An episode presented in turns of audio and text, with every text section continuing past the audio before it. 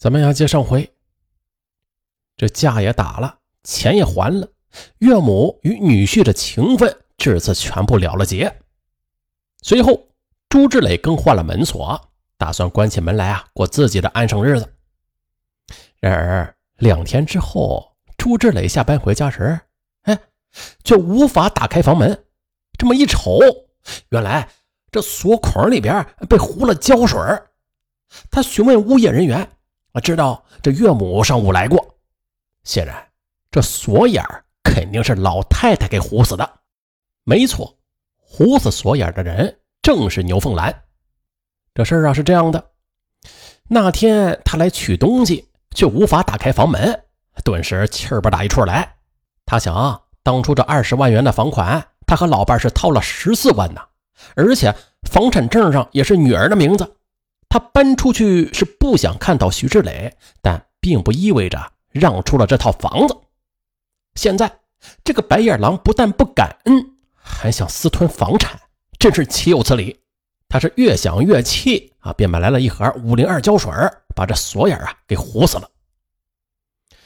门打不开，朱志磊只得换锁。可没想到，第二天他回到家，看到了更惨的一幕。不但这锁芯被撬掉，啊，就连这门锁里边的钢板呢也被砸坏了，看着样子应该是被用斧头砸的。没办法呀，朱志磊只好又请来换锁师傅，把旧门锁给清理掉，又重新的换上了新门锁。就这样，朱志磊与岳母就打起了锁战。这两年内，光换门锁就换了十几把，也是花了不少冤枉钱可是这朱志磊呀，他还要上班呢，他跟退休的岳母是打不起消耗战的，于是他就想出了一个自认为很妙的办法，哎，把房子租出去，这岳母再嚣张也不至于跟外人过不去吧。一周后，朱志磊就顺利的把房子给租了出去，然而第三天呢，他却接到了房客的电话，说要退房，朱志磊一愣。莫不是这牛凤兰又下幺蛾子了？赶紧啊，就骑车过去了。过去之后，这房客手里拿着一张纸，气呼呼地说：“哎，你这房子我不能住啊，感情这是凶宅呀！”朱志磊接过纸条，这么一看，头一下子就大了。只见这纸条上写着：“明天上午我要到房子里边去烧纸祭奠死去的女儿，请您配合，不然后果自负。”朱志磊想。这回锁是阳招，这一回这可是阴招啊！无奈，他只得把租房子的押金以及租金退还给了人家。啊，朱志磊也明白了，要想不再为这套房子烦心，那只有根据当初的出资来进行分割意图了。于是，在二零一二年五月，朱志磊向法院提起了诉讼，要求对这套房子进行分割。牛凤兰求之不得。但是他对朱志磊提出的分割比例却存在着异议。朱志磊认为，房子是属于他和妻子的共同财产，现在啊，这妻子不在了，他应该是占有房子的一半所有权。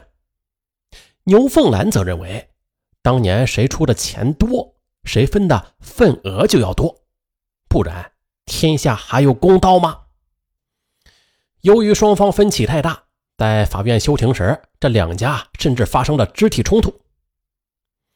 前来为牛凤兰助阵的小女婿用摩托车头盔把朱志磊的头部啊，又是砸得鲜血直流。朱志磊的母亲则是把牛凤兰的头发都扯掉了好几缕。若不是法警出面阻拦，这一场恶斗还会继续下去的。那交恶如此，这已经不是简单的分割房产了，而是……意气之争加火拼，就在房产之争悬而未决的时候，朱志磊发现，在他和岳母之间呢，还有一个更大的争夺对象，那就是女儿圆圆。自从妈妈去世之后啊，圆圆一直是和外婆在一起生活。这个年仅十岁的女孩啊，是亲眼目睹了两个最亲的人，那就是爸爸和外婆之间。反目成仇的一幕幕，呃，虽然还是分不清孰是孰非吧，但是他对成人间的恩怨却充满了惊恐和迷惑。朱志磊觉得呀，自己必须得从岳母那里接回女儿，他很喜欢女儿。可自从和岳母翻脸之后，这女儿呢，也成了岳母惩罚他的一件武器，不仅不让他探望，就连跟女儿通通电话的权利也给剥夺了。每当想女儿了，他就只能站在学校门口，混在接孩子的家长队伍里，远远的看女儿那么一眼。嗯，看着女儿那欢蹦乱跳的扑向了牛凤兰，亲生父亲他居然只能远远的望着，那种痛苦太折磨人了。二零一二年六月下旬，女儿放暑假的前一天，朱志磊赶在岳母之前把女儿接走了。这怕岳母接不到孩子着急啊。他还发了一条短信：“我把圆圆接走了，女儿不能没有父爱。以后啊，这圆圆就跟我生活了。”牛凤兰则马上把电话就打了回来，吼着让他把孩子还回来。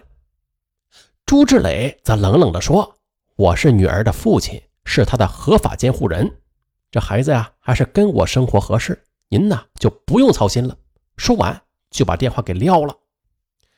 朱志磊白天要上班。暑假期间呢，就把女儿放到了父母那里，每天下班后就回到父母那里。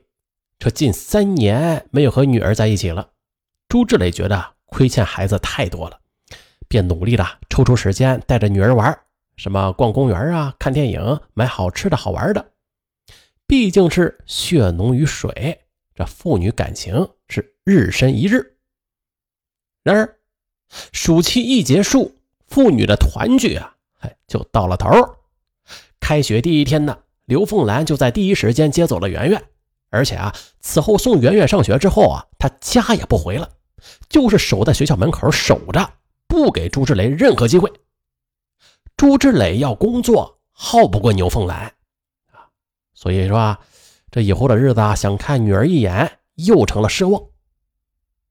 整整一个月，牛凤兰没有给朱志磊任何接近圆圆的机会。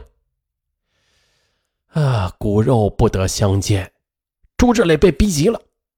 这一天，他带着母亲赶到了学校门口，一等女儿回来呀，抱起来就走。牛凤兰见状，就像疯子一样就扑了上来，死死的就拽住了朱志磊的腰带不松手。朱志磊的母亲见状也上前帮忙，两个亲家立刻的就厮打成了一团。哎呀，看热闹的人们围的是里三层外三层。最后啊，都是惊动了幺幺零。最终，在警方的调解之下，圆圆选择了和姥姥回家。这一天哟，朱志磊难过的整夜没有合眼。争财产输了，争女儿也输了。二零一二年十月中旬，朱志磊一纸诉状递到了法院，啊，申请啊索回对女儿的抚养权，因为朱志磊才是。法定的监护人，这官司嘛打得很顺利。法院认定啊，这牛凤兰带走外甥女儿是未征得原告的同意，是对原监护权的不尊重，因此判决牛凤兰把圆圆交还给朱志磊抚养。啊，利用法定监护人的身份，朱志磊打败了牛凤兰，他的心里很高兴。但是，他赢了官司啊，却不见女儿。圆圆仍处于牛凤兰全天候的看护之下，他想领走女儿，连门都没有。一次，朱志磊赶到学校接女儿呢，这牛凤兰扑上来是又撕又咬，朱志磊则拿出法院判决书，向围观的人群痛斥这岳母的蛮不讲理。牛凤兰则冷笑道：“你想看孩子就到我家来，我又没拦着你，你拿什么判决书吓唬我呀？”可是朱志磊他不敢去看望女儿，那是牛凤兰的地盘。此前挨打的经历让他心有余悸呢。可是看一眼女儿都是这样难，这官司的输和赢又有啥区别呀？朱志磊就申请法院强制执行，啊，请求法院呢派人强行的把孩子接过来。然而，法院则认为强制执行啊会伤害孩子，都是双方不愿看到的。最终，法院给出的建议是，双方坐下来协商解决。二零一二年十二月八日，在法官的努力下，朱志磊和牛凤兰重新的就坐在一起接受调查。在经过了三个多小时的协商，他们首先就房产之争达成了协议。朱志磊付给牛凤兰十四万元，这房产呢，则变更至朱志磊和女儿圆圆的名下。那关于女儿的抚养问题吧，也是达成了如下协议：先由牛凤兰代为抚养，朱志磊可随时探望。等孩子过了适应期后，再由朱志磊抚养。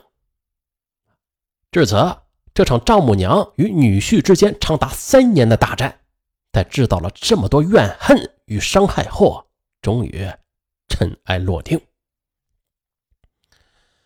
啊，怎么说呀？这清官难断家务事啊！